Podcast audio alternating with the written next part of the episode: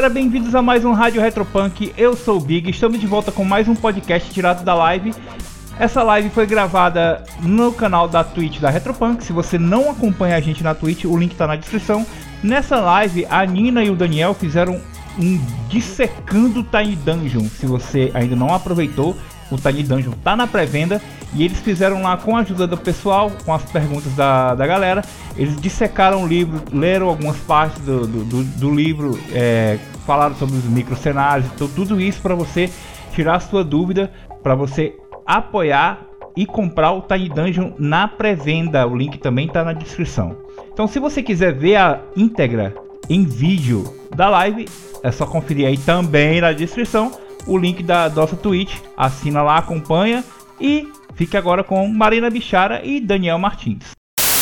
A gente tem aniversário da editora, aniversário da Retropunk. A gente fez 11 anos no início do mês e aí o patrão ficou maluco. A loja toda com 30% de desconto, tirando os lançamentos, que são os livros que estão chegando agora e tal. É, mas, gente, muita coisa boa, muita coisa boa.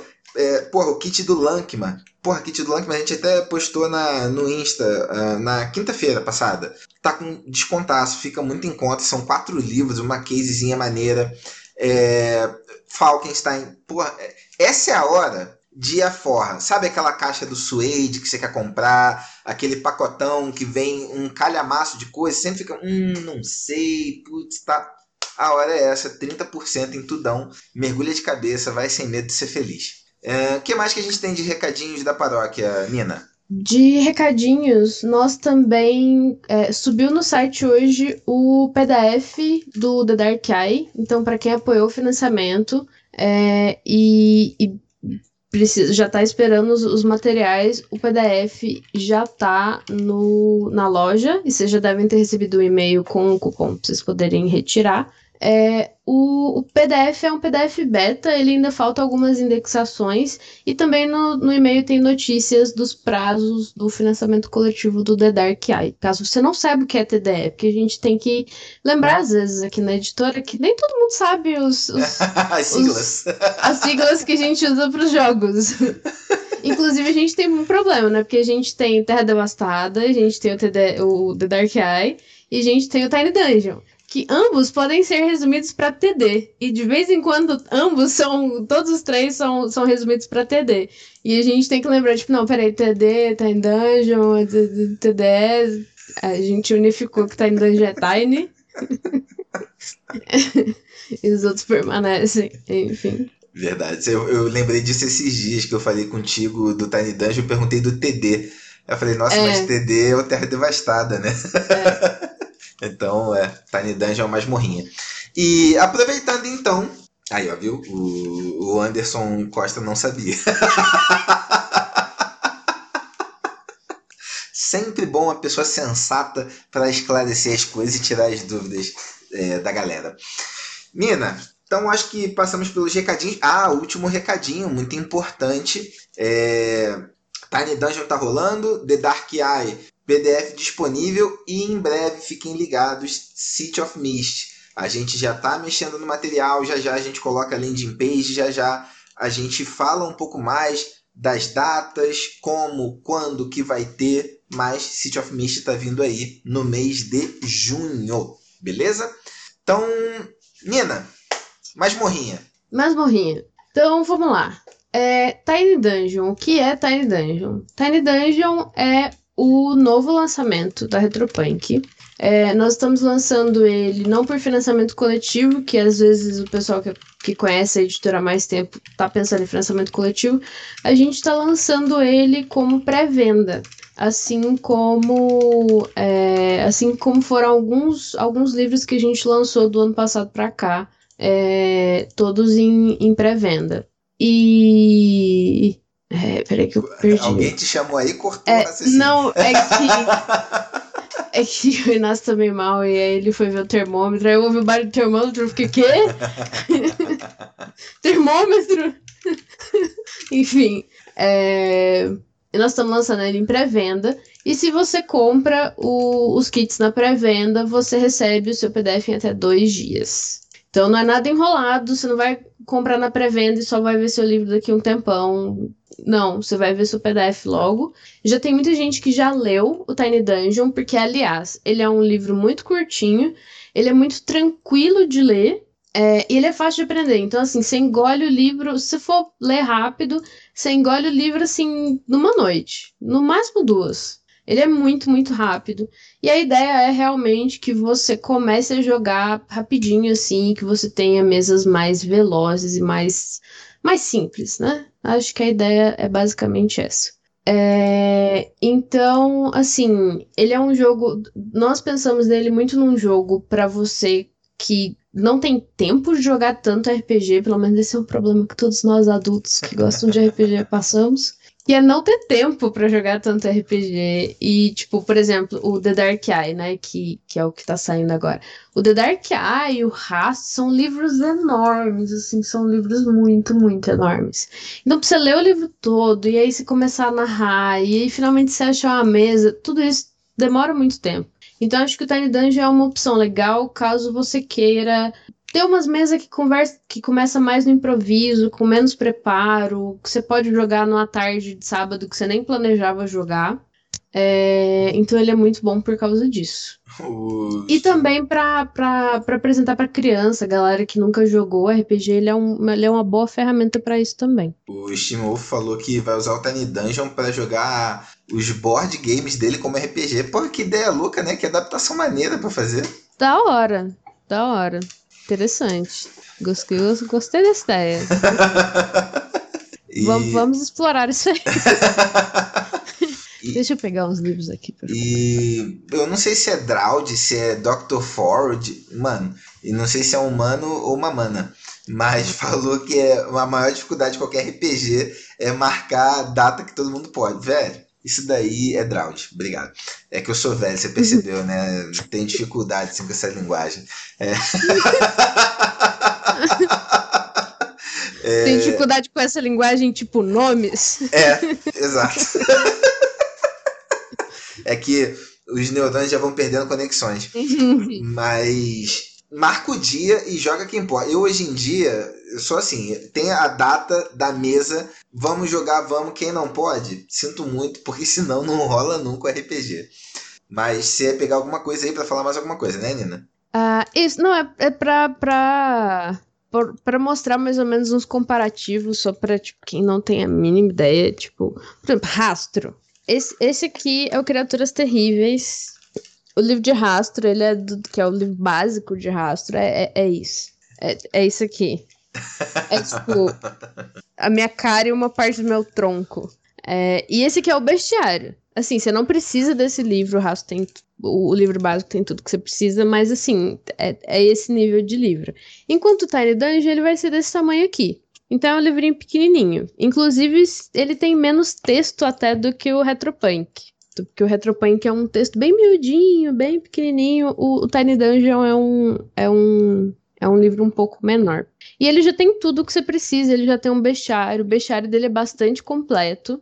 É, então, o livro escorregou aqui no chão. É, é, e. Cheio de dinossauro, é um... né? Já, Isso, já é um tem, ponto tem engraçado. Tem muito dinossauro, cara. a gente tava fazendo piada esses dias com isso. Tipo, qual que é o lance dessa galera com dinossauro? Tem um monte de dinossauro no, no bestiário do Tiny Dungeon. Mas é legal, eu achei, eu achei interessante isso. É, então ele tem de tudo um pouco. Ele tem aranha gigante, ele tem dinossauro. Ele tem. Caraca, eu, eu vou abrir o livro aqui para lembrar mais algumas coisas que ele tem. Mas ele tem, tipo, cultista. Então, assim, dá pra. Ainda que ele, ele ele se classifica como um RPG de fantasia minimalista. Então, assim, ele eu sinto que ele é versátil o suficiente com os inimigos que ele tem para que você possa imaginar qualquer coisa. Você pode estar tá no mundo de fantasia onde o problema são animais gigantes, tipo aranhas gigantes, dinossauros, etc. Ou um problema vão ser orcs, ou o problema, saca? Você tem bastante versatilidade com ele. E, obviamente, como ele é um sistema muito simples, fazer criaturas novas também não é nem um pouco difícil, é bem tranquilo. É. E, ô Nina, você quer. Antes de. Nossa, me deu um bug mental aqui, tela azul. Hoje eu tô complicado, o dia hoje foi puxado.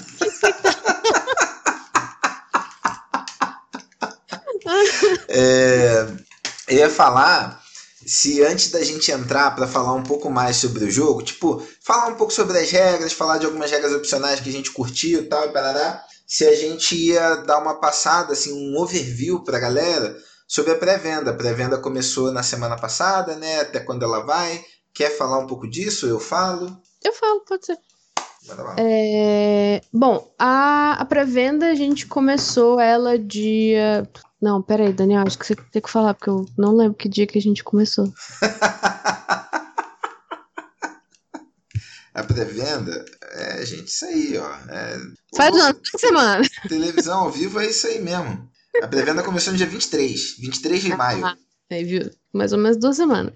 A pré-venda começou dia 23, ela vai ficar um mês no ar, então ela vai até dia 23, e os livros começam a ser entregues no dia 25. É, a gente teve bastante gente comprando livro já, já teve mais ou menos umas, umas 200 pessoas que compraram o Tiny Dungeon. Então, assim, a gente já tem uma comunidade muito animada em, em, em jogar Tiny Dungeon. Então, né, se. Eu não sei quanto ao horário para os grupos jogarem, mas grupos para jogarem talvez tenham bastante. tem bastante gente comprando livro e curtindo e já querendo jogar. É, assim, um a gente ficou bem animado de ver o quanto que a, o público embarcou, curtiu a ideia, apoiou, comprou. É, se for pensar que, que é um livro que putz, não era tão conhecido, não é tão falado e tal, bem massa, mas é que o jogo ele é carismático, né? Ele é bacana, uhum. ele tem uma premissa bacana. Então, acho que isso facilita. Então, a gente ainda tem aí aproximadamente mais uns 10 dias de pré-venda. É, já considero assim que pô, a pré-venda do Tiny Dungeon foi um baita sucesso. Uhum. O Drought falou que é anúncios freestyle. É isso aí, mano. A gente vai. A hora que faz o trem, a gente vai dando um jeito, vai contornando. É. é sobre, ainda sobre a pré-venda, você quer falar dos. Eu sempre boto a Nina na roubada. Você uhum. quer falar dos kits, Nina? Que a gente tem hum, do livro? Uhum. É, vamos ver se eu vou lembrar direitinho. Vai, você vai. Eu vou, vou tentar lembrar sem, sem olhar. Então, nós temos três opções de pacote. Aham. Uhum. Uhum, ok. É, então, nós temos três opções. A gente tem só o PDF, o livro e a gente tem o pacote all-in. O pacote all-in é o que mais compensa, porque é, ele vem o livro, o PDF. Ah, no, na compra do PDF, do, do, do impresso, também vem o PDF dos microcenários. Depois a gente explica melhor disso aí. É, no outro vem o livro impresso, o PDF, os microcenários, uma matriz de, de jogo e os três dados, os três D6 que são necessários para jogar o jogo. Você estava falando de traduzir para o pessoal uma matriz de jogo. O que é uma matriz de jogo, Nina? Matriz de jogo é um. Um, um mapa riscável. Isso! Isso aí. Eu ia falar um papel riscável. Mas enfim, é. é um papel quadriculado que dá para você desenhar. Então você faz o seu próprio mapa, você coloca as suas minis lá. O Tiny Dungeon não precisa de minis, mas você, porque ele é. A, a movimentação dele é simplificada, ele é perto, longe. É, e Próximo, Próximo, perto e longe, né? Próximo, perto e longe. É, então ele é simplificado, mas para quem gosta, para quem gosta de RPG um pouco mais visual, tem altas mini, quer usar para dizer, para justificar o dinheiro que gastou comprando mini de RPG, né? Quer usar aquelas mini que você pinta, tal, que você coleciona. É... é, aí a gente tem a matriz para isso e você consegue fazer o seu próprio mapa, suas próprias anotações ali com aquelas canetinhas de, de quadro. É, e só para dar uma ideia do, do, do quão mais vale a pena o all-in, o, o, só o PDF é 12 reais agora na pré-venda, né? O Tiny Dungeon, o livro físico, só o livro, é R$ 34,90. E o pacote all-in que vem o livro, o livro de regra em PDF, os microcenários, o 3D6, 3 dados de 6, de 6 faces, e o mapa riscável é R$ 39,90. Então, né, acho que não tem nem muito o que pensar. Vou até. O, o link dele já tá pulando aí de pré-venda do Tiny Dungeon, já vou colocar aqui. É, tem uma pergunta aqui no chat do Anderson, que é qual é o material dessa matriz. Eu não sei o nome dele, mas é aquele que apaga, né, Nina? Que é o mesmo que a gente fez o. Isso. O mesmo que a gente fez o do For Against Darkness. Você tem ele aí? Não, não tenho. porque o, o meu For Against eu peguei só o livro, não peguei o pacote Hum. todo. É. Mas é aquele.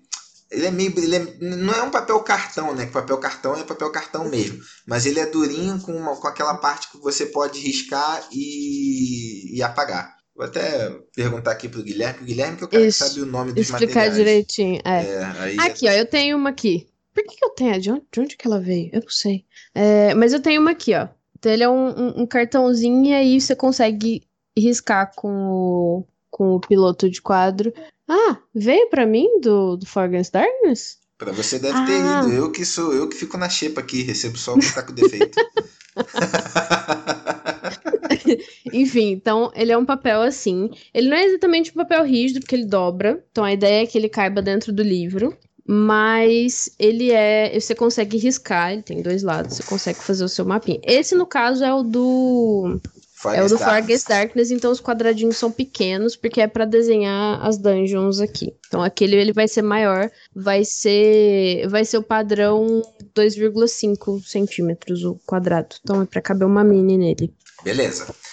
Então, só acessar aí, comprar o Tiny Dungeon, pacote all-in, que é o melhor pacote. Vamos falar agora um pouco mais do jogo. É, Começando pelas regras, começando por criação de personagem. Por onde a gente vai começar, Nina? Você que manda aqui. Ah, vamos começar um pouco pelas regras. É, a gente não vai se aprofundar tanto, tanto, mas eu quero dar um resuminho pra quem conhece, pra quem ainda não conhece, é, para a gente também deixar um pouco de espaço para dúvidas no final. É, então, o que, que é o básico do básico dos testes do Tiny Dungeon? Você vai rolar uma pilha, é, uma pilha de 2d6 para todos os seus testes. E se você tiver um resultado 5 ou 6, você passa no teste. Simples assim. Se você tiver uma vantagem, você rola 3d6. E se você tiver uma desvantagem, você vai rolar só um d6. É, e as vantagens e as desvantagens vão depender das, das condições do momento do jogo, tá? É, deixa eu abrir o meu resuminho aqui. É, Isso, isso daí eu acho que já é um ponto legal, assim.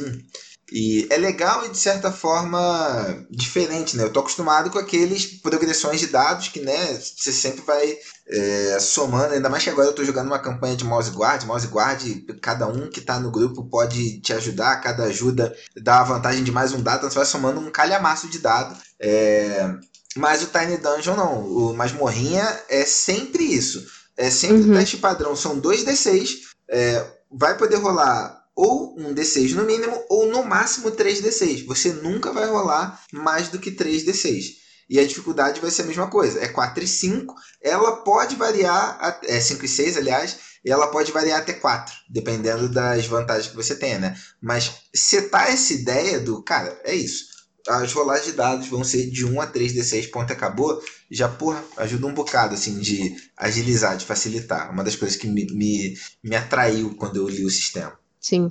Você vai ter algumas condicionais que às vezes entram em jogo, né? Porque você tem os, os traços que você escolhe do seu personagem, ele vai ter ali é, algumas habilidades especiais, alguma coisa diferente que você faz. Mas no básico do básico, é isso a rolagem. E não tem soma, não tem nada. Pra gente que tem descalculia, que nem eu, que olha pros números e fica tipo. Se eu, se eu vejo um 8 mais 9, eu já fico. E espero alguém contar pra mim. Ou então. Eu sou muito ruim em contar as coisas, gente. Vocês não fazem ideia. Pra uma pessoa que escreve tão bem, eu sou muito ruim com números. É, então, eu, eu gosto dele por causa disso, honestamente. Quando, quando tem sistemas que vai metade do nível, mas some isso aqui, eu já fico. "Hum, hum, ok. Porcentagem. que isso, doido. E beleza. Passou o teste básico. É... que mais que você viu no sistema assim que você achou maneiro e você acha massa da gente passar aqui, mesmo que rapidinho pra falar pra galera? Uhum. É, uma coisa que eu acho interessante também é que todos os ataques causam um de dano. A não ser que você tenha uma habilidade especial que diga o contrário. Então é, é, é que nem Magic. Todas as coisas fazem tal coisa, a menos que é, mas, mas isso é uma coisa fácil também. Tipo, ah, se não tem nada acontecendo, você dá um de dano e, e pronto. São, são formas de, é, de ficar um pouco mais fácil. É, outra coisa que, que é a questão do combate que fica um pouco mais fácil é que você tem.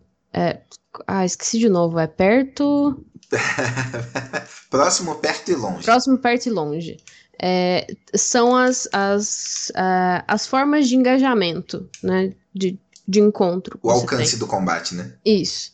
É, então você vai ter armas que alcançam longe, então o arco ele vai alcançar longe. É, as, as coisas ficam muito mais simplificadas desse jeito do que, ah, eu alcanço até 18 metros com essa magia. Ou, sabe, fica um pouco mais fácil. Obviamente, ele tem explicando, caso você esteja usando é, usando quadrados, a, a, movimentação é 9 metros, então caso você esteja usando esses detalhes, você, você tem como colocar certinho é, como que tá o seu, o seu combate. É se for usar o grid, né? Se for usar o grid, se for usar o mapa. É... É, e a, a só para complementar o que você falou das zonas, que são três grupos de armas, né? É, corpo a corpo leve, corpo a corpo pesada e a distância. Então é isso. E aí, e, e, como a Nina falou, independente delas, se é leve, pesado ou a distância, dá um de dano. E você vai pelas zonas. Zona próxima, só o que acerta é corpo a corpo, leve e pesada. É, zona perto, só o que acerta é corpo a corpo, pesado e a distância. Zona longe, só a distância. Então uhum. tem uma progressãozinha, é bem simples de pegar. É, e aí, mais pra frente, a gente, quando estiver falando das regras opcionais, é, ele, ele traz uma questão de dano variável aí sim pelo tipo de, de arma, pela categoria de arma. Uhum. É, você também tem testes de defesa e eles também seguem aquela mesma regra. Você vai rolar 2d6 para fazer o seu teste para se defender. É, e se você tira 5 ou 6, você se defendeu daquele, daquele ataque. É, ele também tem iniciativa, então assim, ele tem elementos comuns de jogos de RPG que, que a gente está mais familiarizado, e principalmente elementos comuns de jogos de fantasia, de RPG, mas eles são o mais simplificado possível. Então você não tem. É, você não tem um, é, um número específico de habilidade para iniciativa, sabe? Você vai só jogar 2d6 e vai somar o total quem tira mais vai primeiro e assim por diante. Não tem nada extremamente específico sobre a iniciativa. Ela é muito parecida com todas as outras rolagens do jogo. É, e. Minha tela azul tá foda. Eu tava com um troço agora na cabeça pra falar. Ah, tá. Lembrei. É, você falou que simplifica pela questão de serem só os dois dados. Acho que isso traz uma coisa legal, assim, pelo menos eu gosto é, em relação a essa questão das armas darem um de dano é que você vai sair daquela parada de usar espada bastarda e machado, né? Porque se não faz diferença o dano, aí você pode pensar no teu. Não é que aí você pode pensar. Aí o sistema está te facilitando para você pensar nessa composição de usar, sei lá, garra, umas garras tipo uhum. tipo do Wolverine, de usar punhal, gládio, de usar uma alabarda, de usar lança, né? Que personagem com lança não existe em jogo.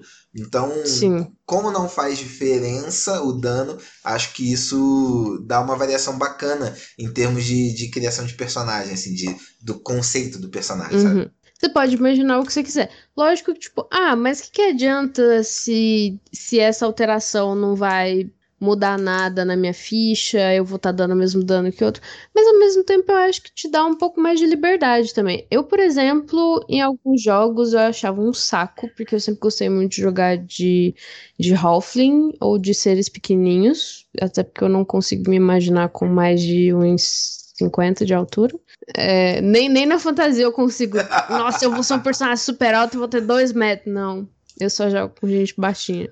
Aí, e eu ficava muito frustrada porque eu tinha que pegar só as armas inúteis e ainda, tipo, ah, uma pessoa normal com essa arma tem um D4, tem um D6, você que é pequenininha tem, tem um D4. Eu ficava, tipo, maluco, você já me viu com, com a faca na mão? Você acha mesmo que uma faca na mão é menos perigosa do que só porque a pessoa é maior?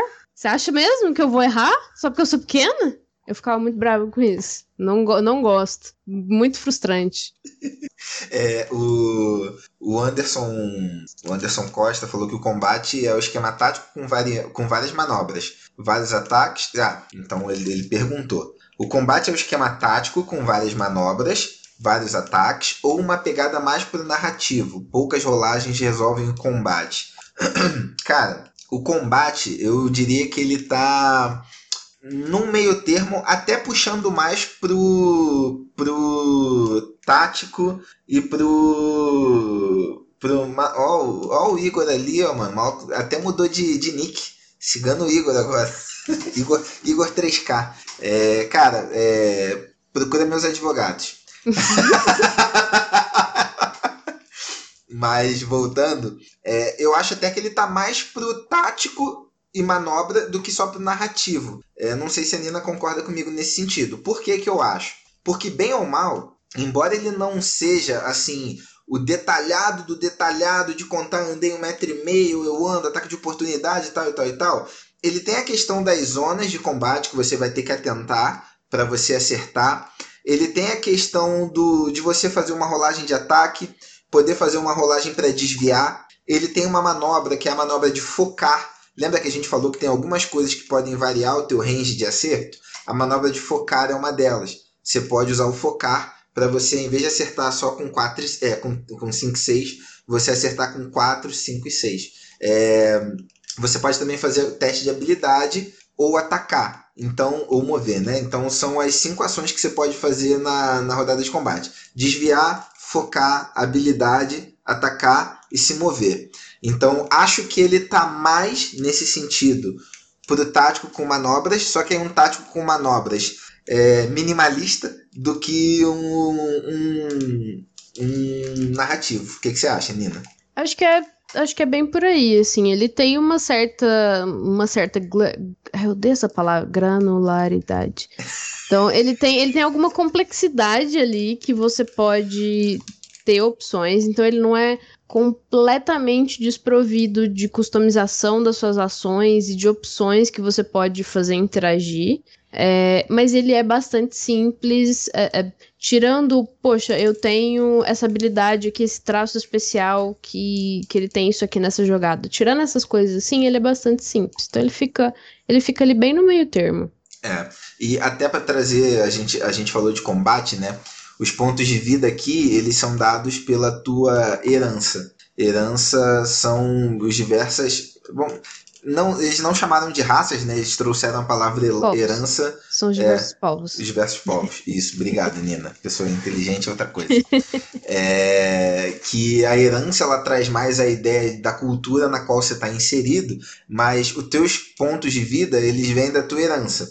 É, a gente está falando de combate, então, por exemplo, ah, você zerou teus pontos de vida? Você morre já? Não. Então, você zerou, você pode fazer um teste de defesa. Se você passar, você é, volta para um ponto de vida. Se você não passar, você tem mais uma chance, que aí você faz um teste de defesa, só que em desvantagem. Que quer fazer o teste em desvantagem? Você rola um D6 só. Aí se você não passar, blá blá, monta outro personagem. Mas, então, percebe? Ele te dá opções, mas não é aquela coisa assim de... É, é, não é um papum, não é uma coisinha só e tá tudo resolvido e, e, faz o que cada um achar. Não sei se eu expliquei bem, se eu confundi demais.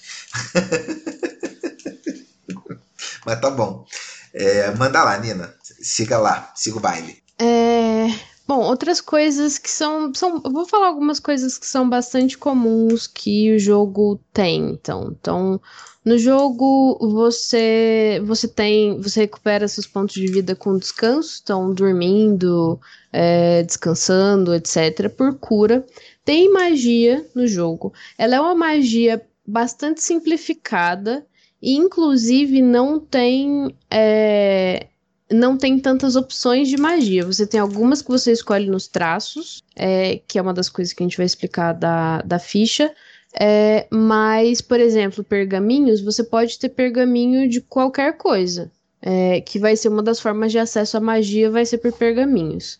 É, e não tem uma lista de pergaminhos, mas você pode fazer sua própria lista de pergaminhos. É, dá um trabalho a mais, mas assim, a gente tá super acostumado. Enquanto inseridos no meio de RPG, a gente tá super acostumado a imaginar o que pode ter. Ah, eu vou ter um pergaminho que ressuscita, eu vou ter um pergaminho que cura. Mas dias de cura, essas coisas assim tem na, na, na lista de, de traços, mas algumas coisas mais específicas não tem.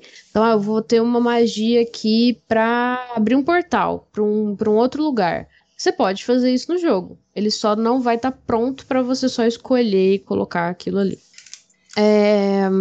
Ah, você estava falando da, da criação de personagem. Deixa eu pegar aqui o PDF para eu ir falando. Vamos só matar mais uma pergunta aqui antes da gente falar mais dela. O Draud falou: como bate meio padrão 1 de dano, como é a vida dos inimigos? Eles têm saves de bloqueio também? É, sim, eles podem desviar. Lembrando que desviar, gente, que só para é, falar um, um pouco mais dele, que parece que assim é uma rolagem é, equivalente, não é, tá? O desviar você rola um dado só. Uhum. Então não é fácil. Você tem a opção de desviar, mas não é fácil, né? Para atacar você rola dois a três dados. Para desviar você vai rolar um. É, então não é fácil desviar. Sim, os inimigos também desviam. É, deixa eu pegar aqui só para eu te dar um exemplo da quantidade de pontos de vida dos inimigos. Deixa eu puxar aqui. Deixa eu achar eles.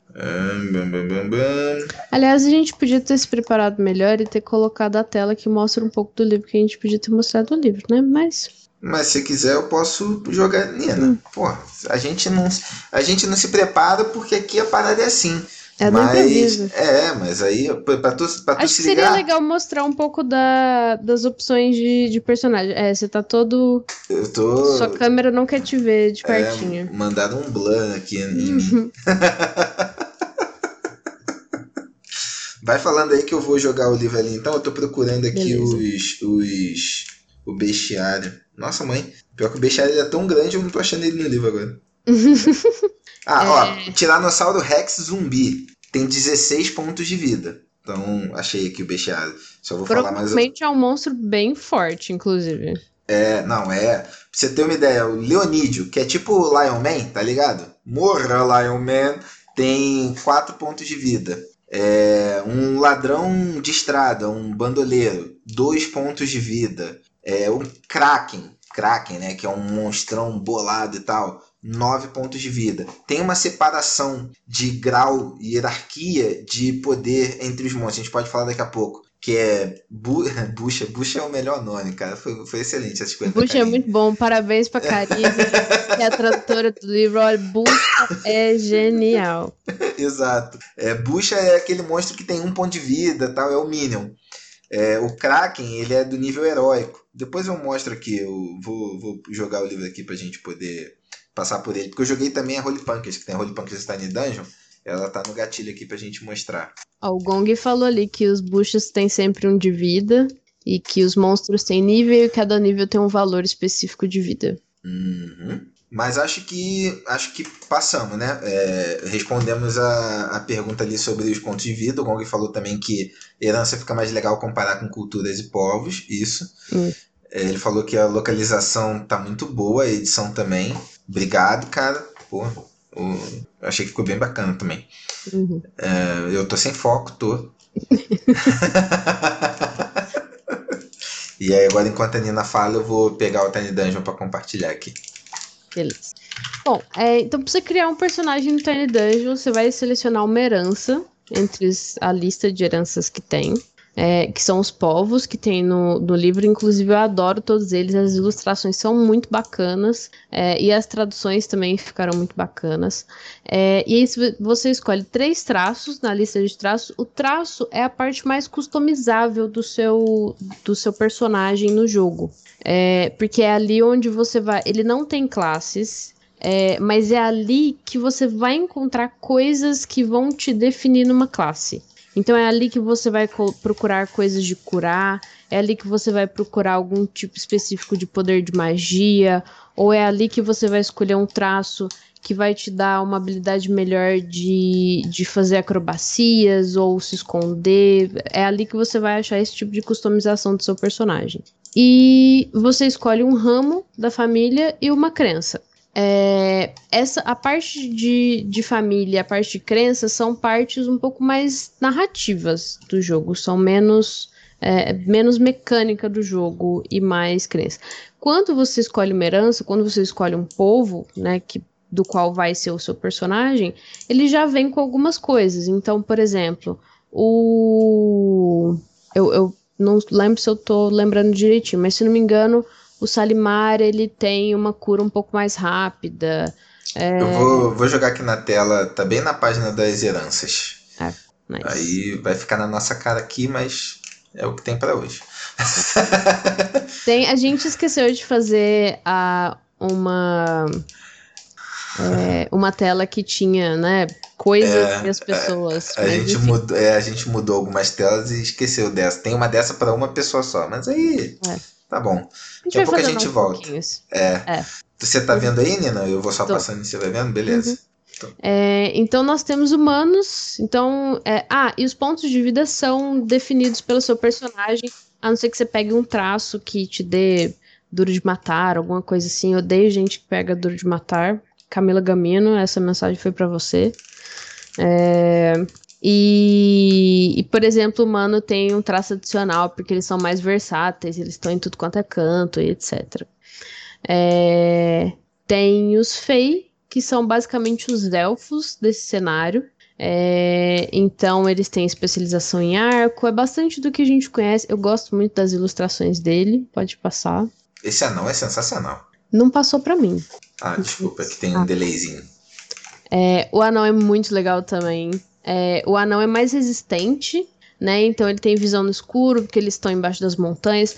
Todas as, as, é, as as heranças têm um, um, um, textinho pequenininho que fala um pouquinho da cultura desses povos, é, para você poder imaginar. Tem goblins também, os goblins são aquela coisa mais inteligentes, mais brincalhões, eles gostam de coisas brilhantes, eles têm menos pontos de vida é, e eles têm mais agilidade. Então essas coisinhas você já pega quando você pega, quando você escolhe o seu personagem. Pode passar. Já passei. É, os Salimar, eles são basicamente salamandras humanoides. É, e eles têm cura criotérmica. É o que eu tava lembrando, era errado. Mas eles basicamente, só se eles ficarem no sol, quentinhos ali, eles dão uma curada boa também. É, e tem os arvorídeos. Então, pensa, pensa naquela cena do Senhor dos Anéis, dos Ents, da reunião dos Ents, onde eles ficaram um tempão falando várias coisas e na verdade eles só tinham falado oi. Então dá pra você ter uma mesa só de entes conversando bem devagar e fazendo as coisas bem devagar, como árvores fazem. É... Então, é... você como, como árvore você só pode curar por sono, luz direta, então tem coisa assim. Esse é o personagem mais irado, eu gosto muito desse, desse, dessa herança, que é o urso polar. Eu quero muito jogar de urso polar e bater nas pessoas de urso. É, joguem de urso, me contem como foi jogar de urso. É, você tem os lagartinos também, que são mais mais espertões, um pouquinho mais esquentadinhos, um pouco mais manipuladores. É... E fechou, né? De é heranças são eles. É isso aí. Uh, e aí já mostrando um pouquinho dos, dos traços, né? Você pode ser um alquimista, então você vai poder fazer um veneno, você vai poder fazer poções, etc. Então, esse traço também serviria para você identificar o que é alguma coisa. Então, ver se tem veneno na no copo que o Lorde serviu para você de bebida. Então, todas essas coisas vão interagindo do sistema para você ter o que fazer, mas sem necessariamente é, sem necessariamente você ter que ter uma perícia específica para aquilo, né? Você pega os traços ao invés disso. É, a, a, lista de traços ela é bem grande, aí uhum. vai desde mais ponto de vida até aumentar o limiar de acerto, é bastante coisa. Como a Nina falou, aqui é onde você vai mais individualizar o teu personagem, né? Uhum. Aí ele tem aqui uma listinha das armas, é, falando só os tipos, né? Corpo a corpo leve, pesado e a distância, e o que, que é cada arma, mas aqui ainda ele não entra muito, lembrando que na regra básica é um de dano. É, e o livro, gente, um dos pontos é, mais interessantes do Tiny Dungeon são as regras opcionais, né? Então ele tem várias regras opcionais aqui no livro que aí vão te permitir deixar o teu jogo um pouco mais denso. Uma delas, que eu detesto, inclusive, é essa de controle de itens. É, que é uma parada que fica meio diablo, assim, né? Uns slots e tal. Eu acho. Eu detesto. Uhum. Duas, essas duas regras iniciais, inclusive, eu detesto ambas.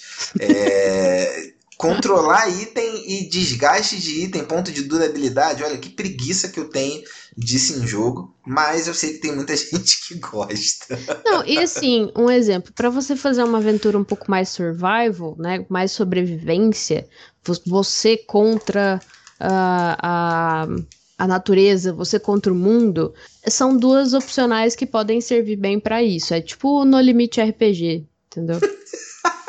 Só que sem o Zeca Camargo. Sem o Zeca Camargo. Você pode botar o Zeca Camargo também no, no seu RPG. Ele é um cara legal, eu acho. ele tem uma parte que falando de como mestrar. Aí aqui, ó, a tabelinha dos pontos de vida e das, do nível de ameaça de cada monstro. Que Uhum. aqui tem o Bucha, que é, cara, espetacular. Mas aqui ele já te dá a ideia, né, do que, que é cada categoria de inimigo. E aí vem vários inimigos, mas vários mesmo. Aranha gigante, assassino. Boa parte do livro, o que ele não gasta com, com um monte de detalhezinho, ele gasta com o inimigo em compensação. Mas você sabe que eu achei isso legal? Não, eu Porque gosto também, não, é, uma- não acho uma desvantagem. É porque a gente a gente sempre gosta, né, de bestiário e tal, sempre compra parte. É, então eu acho maneiro que ele já te dá uma variedade gigante, cara, pra tu jogar das coisas mais variadas. A gente falou dos dinossauros, uma- eu não sei que fixação que o autor tem com, com répteis, porque você viu que tem lagartino e os, os salimar. Isso aí, Mar, aham. E, cara, tem. Olha quanto dinossauro, mano. é muito dinossauro. É, mas enfim, isso é maneiro porque te dá uma gama gigante de criaturas e até te facilita porque você pode usar esses inim- essas criaturas como base para criar outras, sem aquela, aquele É, trabalho de pegar do bestas, zero hidras, etc., todas podem ser substituídas facilmente pela ideia de um dinossauro. É. Aliás, sabe o que, por um lado, isso me dá muita vontade. Tem uma coleção de Magic que chama Ixalan, que, era uma, que é uma coleção de Magic que tem uma inspiração meio maia, Inca, Maia, etc. E aí eles misturaram isso com dinossauros, com penas coloridas e tal. Eu, eu gosto muito das, das ilustrações de Ixalan. É, e, e, e aí me, me- eu fiquei tipo, pô, daria, daria uma, uma coisa irada de Ixalan nesse, nesse jogo. E eu gosto também que tem um dinossauro que chama Diplodoco, mas eu só leio como Dipiloco. Aquele pirulito que você. Não, e eu já fiquei Uhum. bolado porque o primeiro dinossauro aqui, cadê? É o argentinossauro. Cadê o Brasilsauro? Nossa, que bosta. Preconceito. Nada ruim, Daniel. É, Eu tô aqui pra isso, Nina. É, o o Draud falou que desgaste de item é preguiça real. É. Ah, 2021 é André Marques no, no, no limite. Perdeu a essência, né? O mundo tá perdendo a essência. Poxa, É, chateada. o Maximilian tá falando que gosta do dinossauro igual a Rei. Cara, exatamente. A, Rei. A Rai. É, a Rai é a louca do dinossauro. Legal que ele usou espécies reais de dinos pra você ver que esse cara ele tem alguma coisa com dinossauro Ele de tem um verdade. negócio. Será que ele queria fazer um cenário só com dinossauros? Fica aí a pergunta. Então, é porque a- até o Gong falou aqui, acho que as criaturas têm conexão com os cenários, porque tem um cenário de dinossauros. Tem um micro cenário realmente que é de dinossauro, mas, cara, é desproporcional, porque tem um micro cenário de dinossauro e tem. Acho que se você olhar proporcionalmente, ele tem a mesma quantidade de dinossauro do que dos outros monstros. mas. É... Beleza, o que mais aqui? Brasil Sauro não tem, mas tem um Dino BR chamado Amazon Sauro. É sério isso, Draud? Que legal. Você foi consultor aqui do livro que tá sabendo de dinossauro, hein, velho?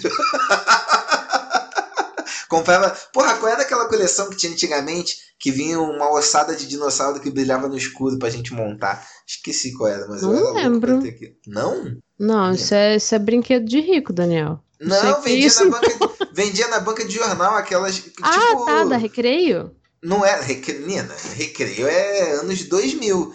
É, é tipo isso, só que Mas enfim. esses que tu compra o primeiro, que era sempre assim, o primeiro é R$12,90. Ah, tá, tipo, da Planeta de Agostini. Isso, e Ah, aí as, as revistas seguintes era tudo 30, 40 reais e a galera normalmente comprava só a primeira. Uhum. Ah, ó, o Draud é só um biólogo um pouco interessado em dinossauros, então Uhum. fez todo sentido. É, o Inácio falou que dá pra jogar a masmorrinha em Ixalan. O que, que é Ixalan? Ixalan é o de Magic. Ah, tá, Ixalan. É, Eu tô, é com, que- eu tô com a É caixa que de eu sou Ixalan ignorante, eu só sei ler as figuras. É, quer... quer que eu tire da tela aqui pra você mostrar a caixa? Pode ser, pode ser. Peraí.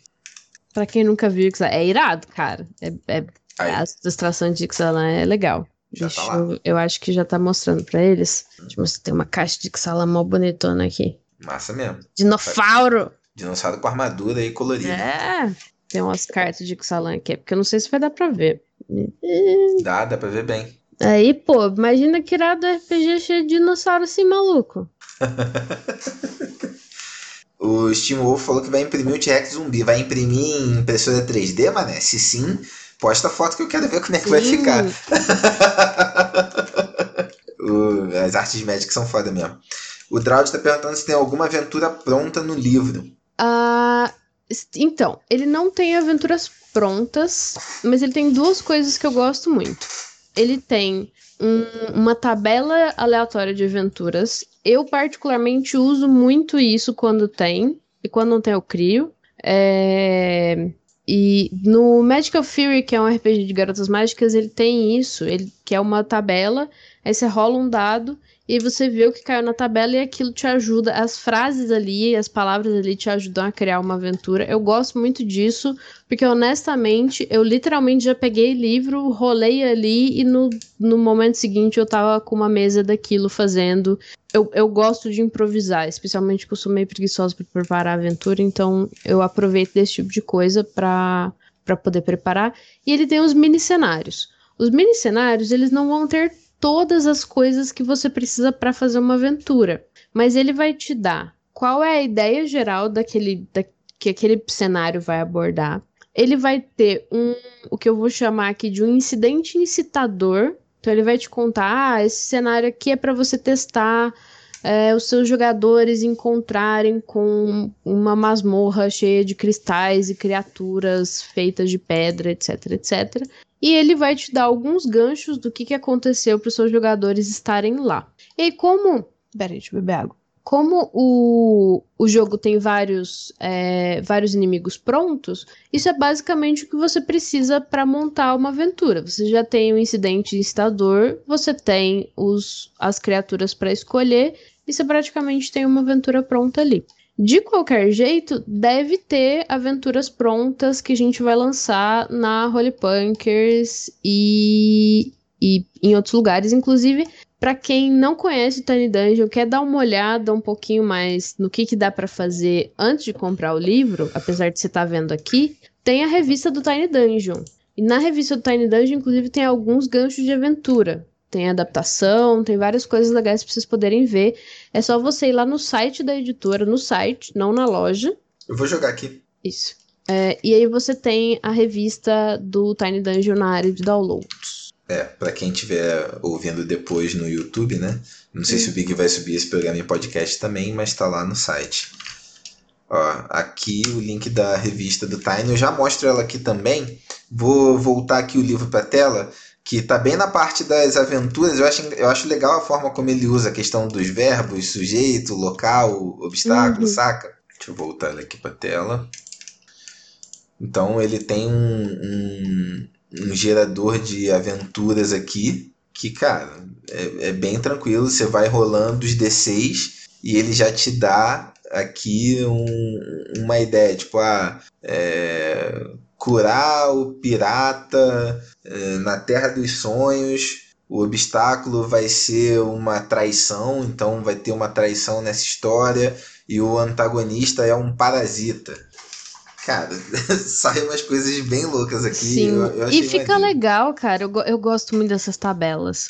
É, eu gosto muito mesmo porque elas, elas criam coisas um pouquinho fora da caixinha e elas te ajudam bastante. É, o Maximilian perguntou aqui se a ficha vem no livro e se futuramente vai ter para download a ficha no site. Vai, é, provavelmente essa semana a gente ainda deve resolver isso porque na verdade a gente esqueceu de colocar a ficha, mas a ficha já tem no PDF.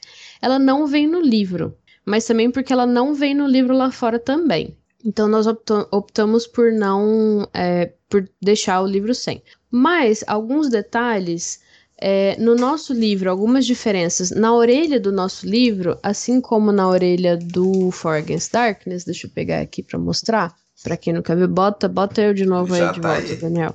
É. Uh, ah, para quem é, para quem nunca viu, desde do desde do, do, do Retropunk, não, não, desde, não, não, desde do, do Against Darkness. É, a gente tem colocado alguns conteúdos adicionais nas orelhas. E aí depende qual é o jogo do que, que a gente colocou. Então, por exemplo, For Against Darkness, ele tem um resumo com as páginas. Peraí que eu tenho que eu tenho que voltar pro Skype, senão não vejo o que eu tô mostrando. O Gong falou é... que no livro tem a ficha assim, vai lá na última página do PDF que tem. Então, Isso, é, no PDF atualizou. tem. No uhum. PDF tem. É no livro físico que não vai ter, mas no PDF tem e vai ter no site logo logo. É... E, ah, e outra coisa, a ficha já tá no Roll20 traduzida, tá, gente? Ah, é verdade, então, isso é um ponto bem importante. Então já dá para jogar no Roll20 com tudo traduzidinho bonitinho. É, então aqui nas orelhas a gente tem, por exemplo, quais são as páginas e quais são as rolagens que você tem que fazer para cada coisa. É, e no Tiny Dungeon a gente vai ter um resumo das regras do Tiny Dungeon, que é bastante, assim, deixa 10 vezes mais prático usar o jogo, o resumo de regras. É, no livro físico não vai ter a ficha, mas a ficha vai estar tá no site, na área de downloads, e no Roll20 ela já está lá também. No PDF, a ficha está lá. Uhum. É, vamos falar rapidinho das regras opcionais, só passar por alto delas. Uhum. Que, e aí a gente, não sei se você ainda vai querer falar mais dos microcenários. É, deixa eu jogar o livro aqui. Um ponto que a gente curtiu bastante no Tiny é justamente a questão das regras opcionais. Então ele tem tanto regras para traços de prestígio, que eles chamam, que é que você dá uma série de habilidades especiais para o personagem, que é o que se assemelharia um pouco mais às classes, né, que o jogo não tem. Tem várias. Eu estou passando aqui rapidinho só para vocês passarem o olho. Então, companheiro animal, especialização em escola de magia, é, disciplinas marciais, que inclusive essa parte de disciplinas marciais. É.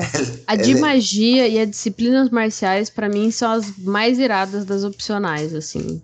São, né? E elas são bem mais legais até do que livros um pouco mais é, detalhados, né? Do que livros um pouco uhum. mais densos nessas paradas. Mas enfim.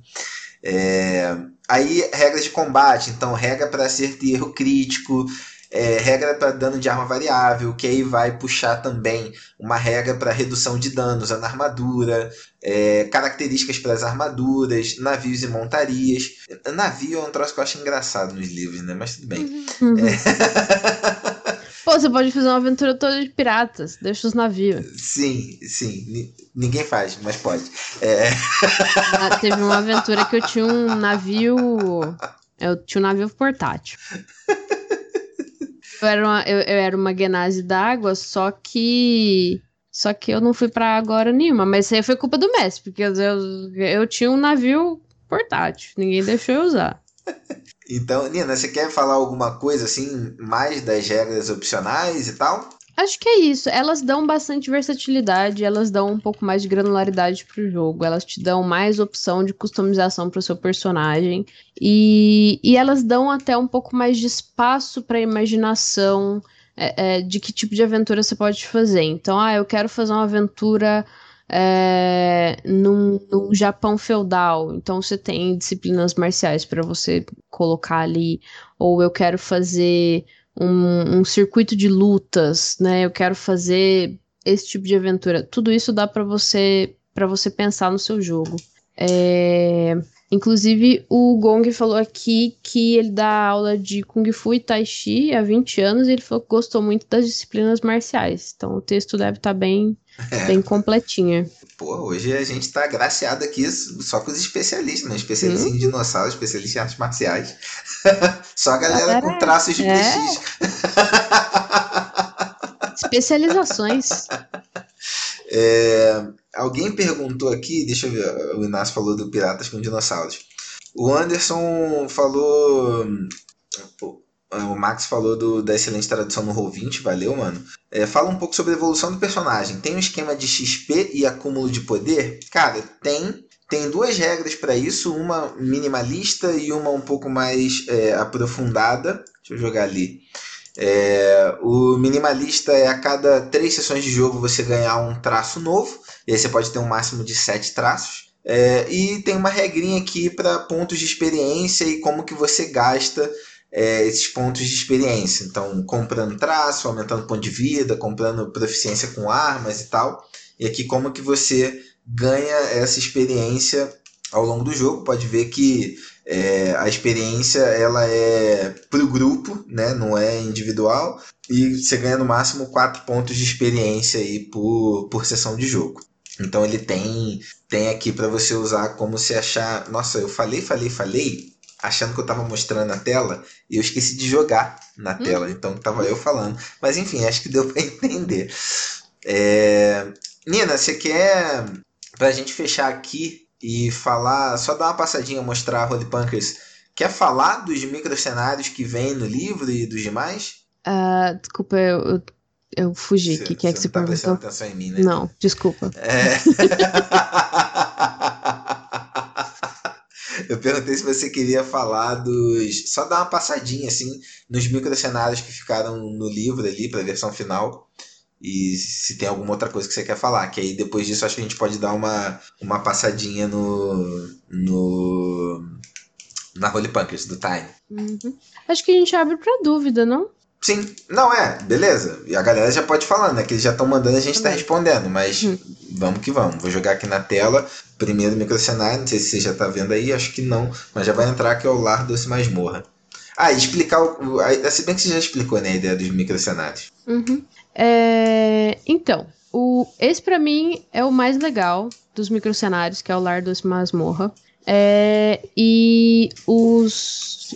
Eu, eu, gosto que ele tem, né? Os, os temas possíveis, quais são as, os assuntos que essa, que essa história vai falar, né? Então, ele vai, é, ele vai falar sobre defender o seu lar, sobre a perspectiva daquele que é diferente. Então, a ideia desse microcenário é que você em teoria, é o que as pessoas chamariam de um monstro. Então você tá lá vivendo na sua casinha, na sua, na, na sua caverninha, com as suas coisinhas, e de repente chega um monte de aventureiro e começa a quebrar e matar todo mundo, e você tem que defender a sua casa. Isso e é aí, muito louco, né? Né? Pensa, tipo, você chegar lá e matar as crianças de todo mundo e tal. São, são perspectivas que a gente sempre gosta de pensar nessas histórias de fantasia. É, volta só um pouquinho, só para mostrar. É, o, ele tem um resumo. É, o Cortesia dos Goblins. Não, não, calma. Pode, pode ir pra frente. Ah, tá. É que a gente tá desincronizado. Você tem um delayzinho ah, tá. do que você tá vendo aí. Então. É, mas lá. ele tem os ganchos de aventura, ele tem uma descrição geral de, de uma cena acontecendo para você poder ler em voz alta e narrar. É, o Cortesia dos Goblins é, é, é, pensando numa civilização perdidas, é, em alianças com, com povos que você não tem tanta, é, tanta afinidade. É, então, então é essa coisa de você conhecer outro, outras criaturas e lidar com elas numa é, de uma aliança momentânea. É, tipo, temos. Eu e meu inimigo temos um inimigo em comum. Então a uhum. gente se une ao inimigo para combater esse inimigo em comum. E aqui eu acho legal que ele dá até uma. aprofunda um pouquinho, dá umas ideias sobre uma sociedade de goblins, que aí você pode usar como padrão no, no teu jogo. Uhum. Aí vem os ganchos, as ideias de aventuras, e aí o grande construção. Uhum. Peraí que ainda tá indo para mim. Eu não lembro desse, Daniel. Eu acabei de perceber que eu não lembro desses. Engraçado que o. O. O. o é. é. O Grande Construção, na verdade, ele tem. Tem. Surgiu uma parada no meio da Terra e a galera meio que luta, fica em volta daquilo ali para tentar descobrir o que tem, o que, que não tem, o que, que tá à margem daquela, daquele negócio. Mas eu achei, eu fiquei, eu fiquei curioso, na real, porque na minha cabeça que ele não, não tinha entrado. Será que você tá com o PDF certo, aberto? Pode ser que não também. Pode ser que não. tá bom. Então deixa eu ver qual. Deixa eu ver no meu aqui qual que é o próximo, pra ter certeza que. Não, mas é, eu acho que é esse sim, né? Acho que esse daqui é o que eu peguei de você. É? Que a gente mexe em tanto PDF aqui, gente, conforme os livros vão andando, que às vezes a gente se perde. Mas vai lá, tem o, o País do Nunca de Oz. Ah, ok. É, o, o País do Nunca de Oz, como o, o, o nome já fala, é uma. É, é adentrando o mundo das, das histórias de fantasia, né? Então, ah, o Mágico de Oz, P Peter Pan, Alice no País das Maravilhas. É, então, é, é uma história onde o mundo da Terra de Oz colidiu com a Terra do Nunca, junto com o País das, das Maravilhas, e, e todas esses, essas histórias, esses contos de fadas estão juntos e, e, colidindo nesse mesmo momento. É, e, obviamente, esses três lugares, em, em, específico, são três lugares muito caóticos, né? Se você para para pensar. Então, é uma colisão de, de coisas malucas e, e, criaturas bizarras, tipo flores gigantes e. Uh, cartas e, e, coisas assim, sabe? Então é, é, é, ele é legal também de explorar porque é uma colisão de, de terras malucas, basicamente. É, esse é um dos que eu mais gostei. Esse e o, e o próximo, né? Porque é um, são, são cenários que são familiares pra gente, né? A gente Sim. sempre viu desenho, ouviu história nesses cenários e, porra, poder brincar com isso misturado ainda é muito louco. Eu nunca tinha pensado, por exemplo, em misturar, porra, Mágico de Oz com Peter Pan e, e Alice. Porra, muito louco. E, por último, mas não menos importante, o Histórias que Prendem. O Histórias que Prendem, ele é muito mais uma junção de, de ganchos de aventura e de como abordar histórias é, e, e, e, sobre mundos de contos de fada. Então, o grande lance deles dele é falar um pouco sobre abordar melhor história dentro da, da, da, sua, da sua aventura. E ele tem vários ganchos de aventura que são um pouco mais específicos. Então, por exemplo, tem gremlins espaciais, tem, é, tem as sereias, tem, é, tem um que você é uma família de monstros, é, então são vários ganchos, é, ganchos específicos. Ah, tem um que você, vocês são espíritos que guardam florestas. É, então são, são várias abordagens diferentes para para histórias específicas. É, o que eu acho maneiro nele é que ele tem uma pegada assim de que os seres eles são meio que fruto das crenças que as pessoas têm neles.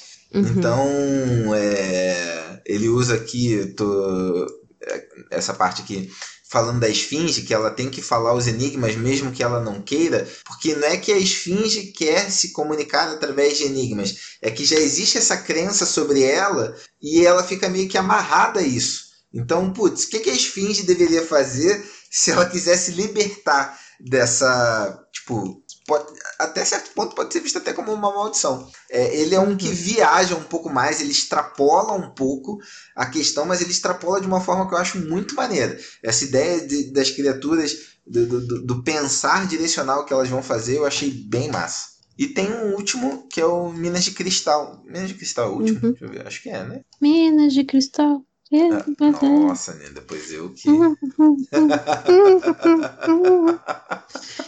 Pô, eu super faria, colocaria essa música como abertura de uma aventura nesse cenário.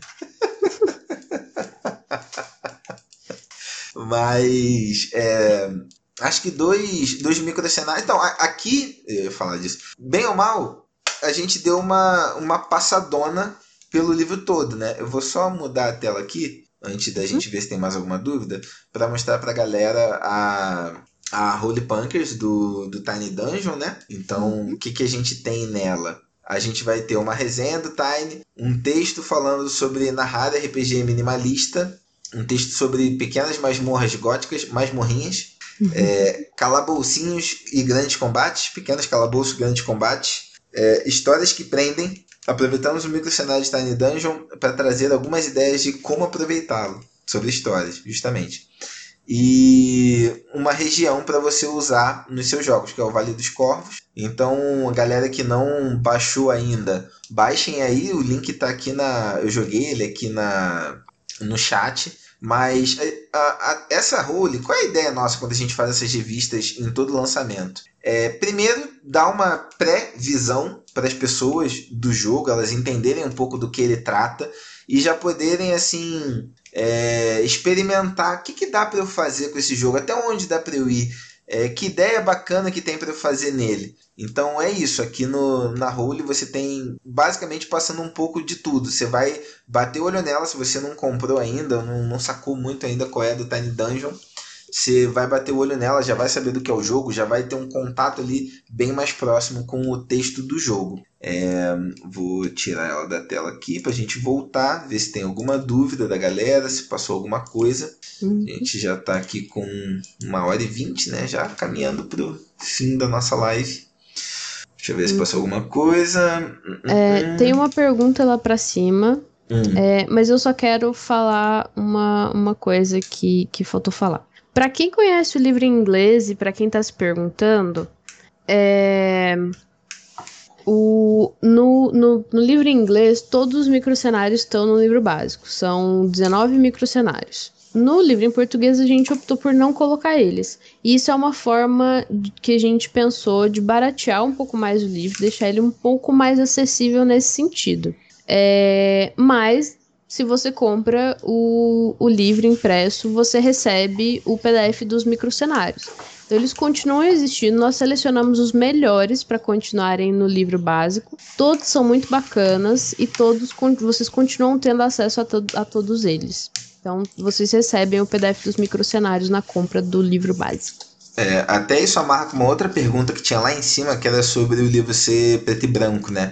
É, essa é a versão principal que tem lá fora também, né? Isso, até, é. É, mas o, a escolha fundamental sobre isso é que a gente queria que o Tiny fosse um jogo assim acessível para todo mundo. A gente não queria um jogo complexo no sentido de, ah, você tem uma versão que é capa mole, preto e branco, uma versão que é capa dura e colorida, não sei o que lá. Não, é para ele ser um jogo só que qualquer um pode comprar, é um jogo que você não vai pensar muito para comprar, que nem a gente no início da live estava falando dos preços dos pacotes, velho. Porra, é, por R$39,90 você vai ter o livro, dado, grid, PDF, tudo.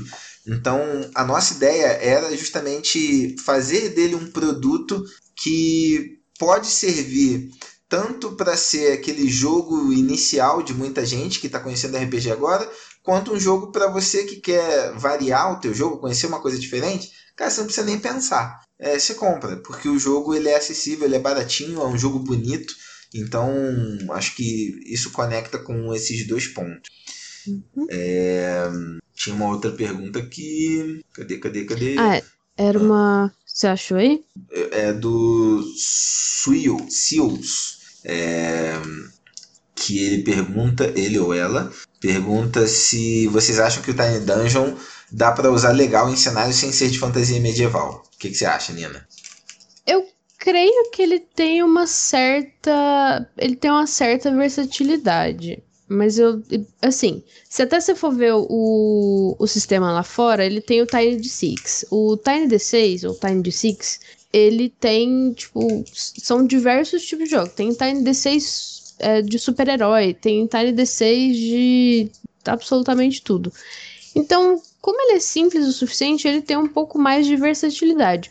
Mas se você olha os traços, ele puxa um pouco mais realmente para essa coisa mais fantasia medieval, magia. Agora, por exemplo, se você quiser fazer uma coisa que seja um pouco, tipo assim, é, fantasia urbana, onde você vai ter essas mesmas criaturas, só que num contexto urbano, dá, dá, e, e, tem monstro, dá para fazer uma coisa meio assim. Você quer fazer uma coisa mais sobrevivência, mas mantém esse tipo de personagem? Dá, saca? Pra quem gosta de fuçar no jogo e adaptar umas coisinhas, dá, dá pra ele ter uma certa versatilidade. Ele não vai muito longe, mas como ele também é muito simples, ele dá pra espalhar os ramos um pouquinho, assim. É, e o, ele até falou aqui que estava pensando na possibilidade de usar regra de desgaste e controle de equipamento para uma história pós-apocalíptica. Acha que daria certo. Então, isso sim, tem bastante tá. regra isolada que vai te servir para outras coisas, te dar ideia de como usar isso em outros jogos, ou nele mesmo, num, num outro contexto de cenário. É, e, e como a Nina falou, talvez onde você vai, vai ter mais, vai investir um pouco mais de tempo é personalizar traços, que aí você vai ter que ter traços condizentes com o tipo de cenário que você vai jogar. Você não vai pegar um jogo pós-apocalíptico, dependendo do tipo de jogo que você vai, não vai ter magia, não faz sentido você ter é, algumas coisas que estão ali no livro. É, você vai eliminar alguns. Ah, a gente não vai usar esses. Inclusive, no do. Em alguns microcenários, vocês vão ver que, tipo, ah, você vai. Tem umas indicações, tipo assim, você vai usar essas regras opcionais e essas e essas e essas para esse microcenário funcionar. Então ele tem essas coisas, você consegue selecionar coisas que você quer ou que não quer que entre. O Daniel não mostrou, mas o último microcenário, inclusive, ele é um microcenário pós-apocalíptico, é o Minas de Cristal. A gente só falou, mas a gente não mostrou direitinho. Tá então aí, ele você é... mandou, eu já voltei para ele aqui, desculpa. Não, mas é só para falar no geral. Ele é um, um, um microcenário de sobrevivência pós-apocalíptica, onde você tá no subterrâneo tentando sobreviver. Então ele é basicamente sobre, sobre esse submundo é, é, mais extremo que você vai sobreviver. Então você consegue criar histórias sobre isso no seu jogo. É, e aí ele traz as regras específicas dele aqui, que no caso é do psionico, né? Uhum, sim. Aí ele tem novos traços, então assim, você consegue tanto achar microcenários que tem o que vocês querem, ou vocês podem só ver como é que é montado esses microcenários e como é, e como você pode fazer igual. Inclusive, na nossa versão em português, eu fiz, é um texto meu, inclusive, um guia bem rapidinho, tipo, super resumido, de como criar novos microcenários, caso vocês queiram. Então eu destrinchei um pouco a forma que eles usam no texto para criar microcenários, qual é o esquema específico que eles usam, para explicar isso para vocês, para vocês poderem fazer isso no jogo de vocês. Isso é exclusividade retropunk. Verdade, verdade. É, e, bem, muito bem acrescentado, né? o, o Gong gostou dos psionicos aqui, falou que vai levar para todos os cenários. É, galera, acho que a gente respondeu todas as dúvidas. Se vocês tiverem mais alguma dúvida, é, a hora é agora. É, só lembrando, o Tiny Dungeon, a pré-venda vai até o dia 23, então na pré-venda é, vocês têm preços é, melhores, tem os kits, o, o Sirius falou que vai ali na, na loja comprar, já vou te dar o link aqui, na, na boa, na boa. Tá aí, ó. Tal. É. Isso, Gong. Quando encerrar a pré-venda, começam os envios. É... A gente está só esperando a gráfica terminar e chegarem os livros para a gente começar. Dependendo de quando chegar, às vezes começa até antes, tá? Mas fica essa data do, do 25 aí que é o mais garantido. Uhum. É, E outra coisa, lembrando que os preços de pré-venda eles são preços especiais. Depois os livros mudam de preço, ficam um pouquinho. É, é, é, ficam um pouquinho mais caros e, obviamente, os, os kits de all-in, etc., vão subir de preço. Então, assim, se vocês estão gostando até agora, corre lá. Vocês estão com um pouco de dúvida? Dá uma olhada na é, na revista, porque ela também vai dar algumas ideias legais. Tem resumo por outras pessoas, que não só nós falando do jogo. É, tem o pessoal do movimento RPG fez texto falando do jogo. Tem um monte de gente já que deu uma olhada no jogo. O Luciano fez uma live falando do jogo também. Então, assim, se tiver dúvida, lugar para vocês terem informações não falta, mas aproveitem a pré-venda porque ela é ela vai ser bom para pegar uns preços legais. E outra coisa, minha mão fez um barulho engraçado quando fez barulho de pum. é... e outra coisa que é importante, se vocês forem comprar o livro e estranharem o preço do frete, não se esqueçam que vocês têm que logar na loja ou se cadastrar na loja para aparecer a opção de envio módico dos correios, que fica, que é o, o a opção de envio para impressos, que fica bem mais barato. É, então, assim, se, se, no frete tá, se no frete tá aparecendo 30 conto de frete, dá uma olhada se tá logado e se tá aparecendo envio módico para ficar o preço mais legal. Muito bem lembrado, né? Isso daí é fundamental, inclusive.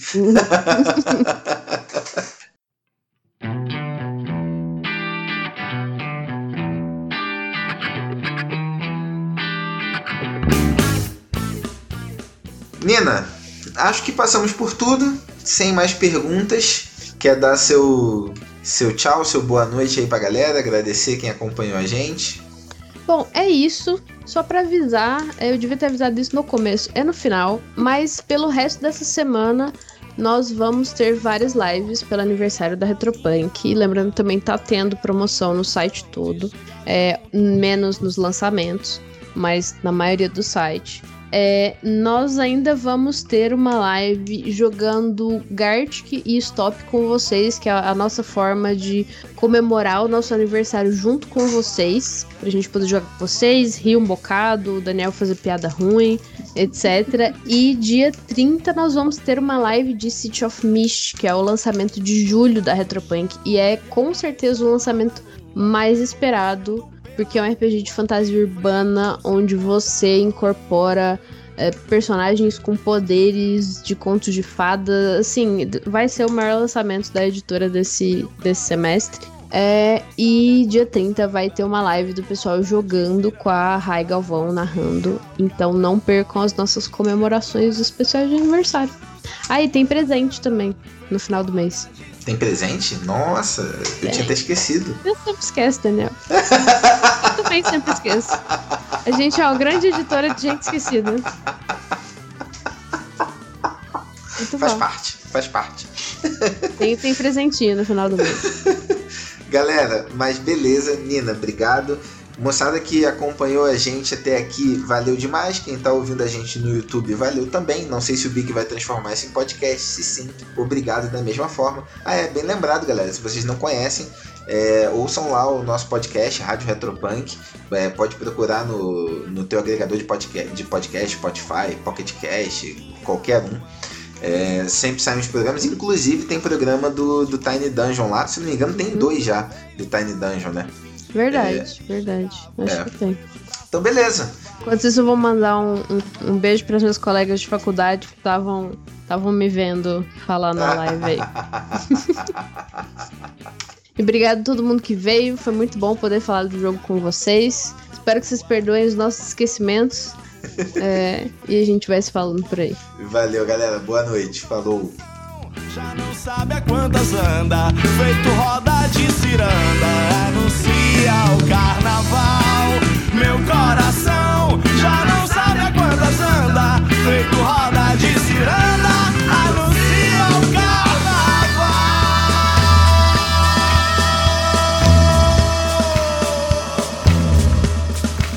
Meu coração já não sabe a quantas anda, feito roda de ciranda, anuncia o carnaval.